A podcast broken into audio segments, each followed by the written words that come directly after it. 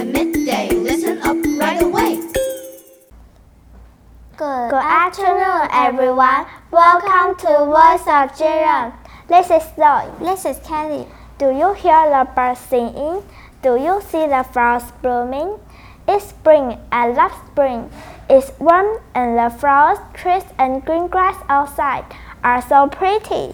Yes, wait, have two. Are you getting sick, Kelly? No, I'm not.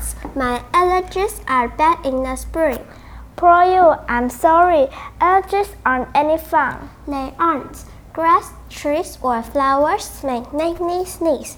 My nose runs and I can't breathe very well. I don't have allergies. Nothing makes my nose run. In spring, I'm so lucky. You are. Allergies can make you really uncomfortable. Sometimes I can't sleep at night. I'm so sorry. Do your eyes itch too? Yes, they do. Sorry. Achoo! Excuse me. That's okay.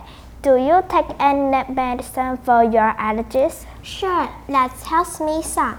And my doctor also suggested that I stay indoors on dry, windy days. Wear a face mask if I do outside activities. Close doors and windows at night.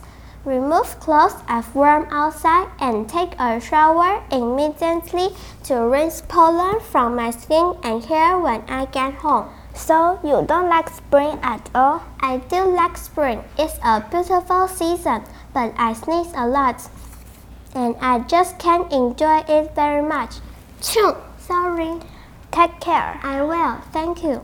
Well, everyone, I hope you can enjoy beautiful spring very much. And to those who have spring allergies, I hope you can overcome it and take good care of yourselves. Okay, this is our show today. See you next time. Bye.